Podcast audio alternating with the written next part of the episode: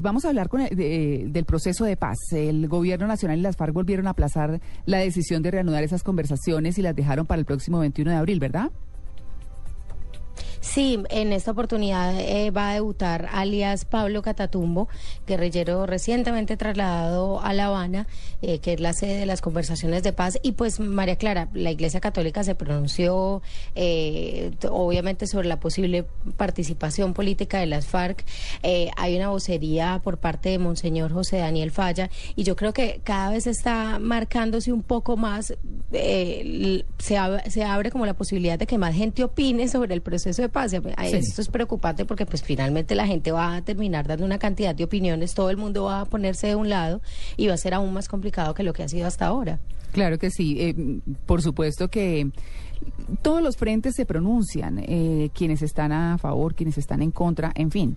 Pero pues eh, también le cuento que ha habido referencias a las vallas del ex vicepresidente Francisco Santos a propósito del proceso de paz, en las que se compara a Iván Márquez, guerrillero de las FARC, con la mesa de negociaciones eh, con Pablo Escobar. Eso ha sido criticado por unos sectores obviamente apoyado por el uribista. De hecho, el presidente Álvaro Uribe anoche tuiteó y comentó cómo se están atacando las vallas por parte de representantes de las FARC en, eh, diferentes zonas del país pero igual eh, el tema es bastante fuerte y para el jefe negociador del gobierno nacional, que es Humberto de la Calle, pues él dice que no es bueno que en este momento haya un enfrentamiento verbal en el país y menos por ese tipo de cosas. Es lo que le digo, María Clara. Mucha gente empieza a opinar y él empieza entonces también el tema a complicarse porque pues se reciben un montón de, de opiniones, de comentarios y finalmente los negociadores no pueden hacer absolutamente nada porque todo el mundo se les empieza a meter, como se dice popularmente, en el rancho. No, por supuesto. Pues bueno, mire, cambiemos de frente y vamos a hablar del carrusel de la contratación en Bogotá.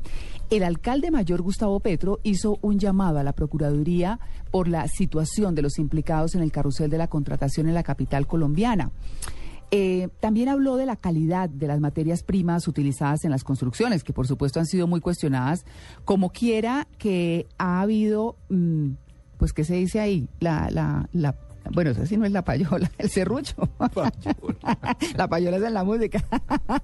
Muy bien, pues ha habido el serrucho y por supuesto, pues la calidad tiene que bajar. Así que pues habló justamente de la calidad de esos productos, de esas materias primas mejor en las construcciones. Esos miembros de la Junta en la sombra, la mafiocracia, se quedaban con el 20, 25 y 30% en la ciudad de Bogotá. Claro, al quitarle el 20, el 30% del dinero, ¿cómo iban a terminar las obras? Tenían que meter el cemento más malo, el hierro más malo, los ladrillos más podridos. La financiación se la habían gastado entre los compadres de la Junta en la sombra en la ciudad de Miami. Yo nunca había oído tan costeño a Petro. Está tragando la jeje. Pero no lo había oído así. Sí, sí, sí, sí. Me hizo recordar a Doña Maribucha. ¿Se acuerdan? Sí, claro, por supuesto. Ay, mija. Uy, historia de la radio, sí, señor. Pues bueno, también el concejal Javier Palacio se refirió a un supuesto recorte hecho por el distrito a la Fuerza Pública de Bogotá. el alcalde, debido a las acciones positivas de la policía, en vez de premiarlos, lo que hace es quitarle cerca de 80 mil millones del presupuesto. Otra de las denuncias del concejal está relacionada con las cámaras de seguridad. Es un contrato de más de 60 mil millones de pesos en donde no hay funcionamiento en las cámaras de seguridad de los colegios. Vemos que tampoco se han podido instalar en ocho vehículos que podrían estar perdiendo estos recursos, puesto que ya esa empresa está demandando al fondo de vigilancia. Por su parte, el Contralor de Bogotá, Diego Ardila Medina, reveló que su despacho tiene 30 procesos de responsabilidad fiscal por el carrusel de la contratación.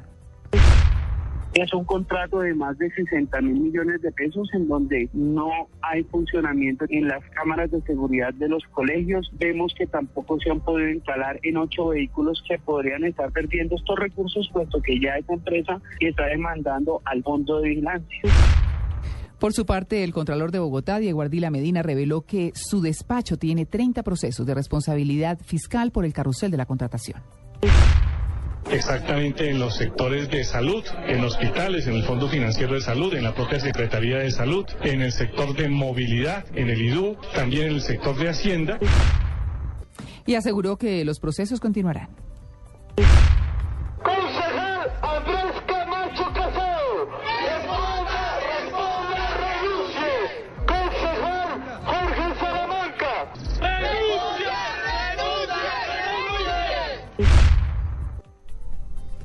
Del mismo modo, ciudadanos de la capital hicieron un plantón frente al edificio del Consejo con el fin de protestar contra el carrusel de la contratación. Los concejales no debe- deberían declararse impedidos para votar proyectos de acuerdo que tengan que ver con recursos públicos. Estamos contra el cartel de la corrupción en Bogotá. He venido porque no estoy de acuerdo con todo lo que ocurrió en Bogotá, con este consejo. No me aparece, no me aparece. Bueno, muy bien. Funcionarios del gobierno de Gustavo Petro también se hicieron presentes. La alta consejera para la paz y las víctimas, Ana Teresa Bernal, explicó su presencia en el lugar. Y pues eh, esto generó inconformidad en el concejal Juan Carlos Flores. ¿Por qué no salga un plantón de estos? Porque está organizado por el gobierno distrital. Son funcionarios y contratistas del gobierno distrital la gran mayoría. Entonces, yo creo que la cosa es legítima cuando salen los ciudadanos. Y uno siente que hay ciudadanía indignada que dice no más. Que la ciudadanía esté emberracada por lo que está pasando en Bogotá, tiene toda la razón. Bueno, mientras se producían estas protestas en la calle, los hermanos Miguel y Guido Nule, detenidos en la cárcel La Picota por el carrusel de la contratación, tuvieron un enfrentamiento a golpes con su cuñado Mauricio Galofe. Lo que hemos venido observando de tiempo atrás es que sus comportamientos personales entre los mismos familiares ha llegado a un punto extremo de agredirse personalmente. Por eso se ha ordenado al director de la Picota adelantar una investigación disciplinaria contra estos internos. Bueno, esa es la voz de Gustavo Adolfo Ricaurte, el director del IMPEC, que por supuesto se refirió a esta pelea que dio muchísimo, muchísimo de qué hablar. Quisieron minimizarla, pero pues bueno, vaya uno a saber por qué estaban peleando. Muy bien, vamos a hablar del cupo de endeudamiento en Bogotá.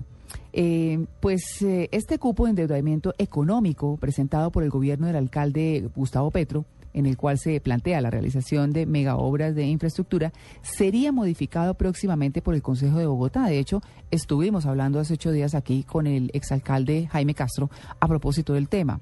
Y pues obviamente él decía que íbamos a quedar hipotecados. Eh, Omar Mejía, presidente de la Comisión de Hacienda, hizo la explicación del caso y para la Administración Distrital es muy importante la aprobación del cupo de endeudamiento, así lo afirmó Ricardo Bonilla, secretario de Hacienda. Y vámonos con el falso secuestro. El falso secuestro que ocurrió esta semana en Bogotá, el Gaula de la policía descubrió que fue reportado por una mujer quien aseguró que le había sido raptada una menor de 14 meses de nacida cerca del aeropuerto El Dorado de Bogotá. En eh, declaraciones, el director del Gaula de la Policía, Humberto Guatibonza, aclaró lo sucedido. Asimismo, informó que queda por investigar, eh, o mejor, sí, está por investigar, eh, qué es lo que pasa, quiénes son los verdaderos padres, mejor, de esa niña. Vamos con los patrullajes por el río Cauca que de ahora en adelante pues la fuerza pública realizará, enfatizando en la zona que corresponde a la ciudad de Cali, todo esto con el fin de combatir el tráfico de armas y de drogas. Así lo dijo por lo menos el eh, comandante de la Policía Metropolitana de Cali, general Fabio Castañeda. Y vamos a hablar de una nueva cárcel. El ministro de la Defensa, Juan Carlos Pinzón, anunció la construcción de una nueva cárcel para los uniformados, policía ejército, que violen la ley. También aseguró que es importante que se cumplan todos los parámetros constitucionales por parte de quienes integran la fuerza pública en Colombia. Esta semana también, Tito, mu- eh, no, no murió, sino quedó presa o va a quedar presa Isabel Pantoja, también conocida como la viuda de España. La, ¿cómo es? La ton- tonadillera. Ah, uy, sí, La tonadillera. la dicen. tonadillera, sí, señor. Pues eh, ella es viuda de uno de los más grandes toreros del país ibérico, de Francisco Rivera Paquirri, que ya falleció, eh, falleció hace algunos años. Fue condenada a 24 meses de prisión por lavado de activos producto de sobornos. Es probable que, mm, pues, que no, que no vaya a la cárcel, pero que se, pues que consiga algunas preventas seguramente. Pero bueno, la cosa no tiene antecedentes. Lo que sí va a tener es que asumir una deuda por un millón 147 mil euros, casi nada. Y terminamos con eh, los eh, camiones de basura en medio de la controversia por el cambio en el modelo de re- recolección de basuras en Bogotá. Pues llegaron las 60 compactadoras y las 10 volquetas adquiridas por la empresa Aguas de Bogotá. Los automotores se encontraban estacionados cerca de la ciudad e iniciaron su operación el pasado 18 de abril.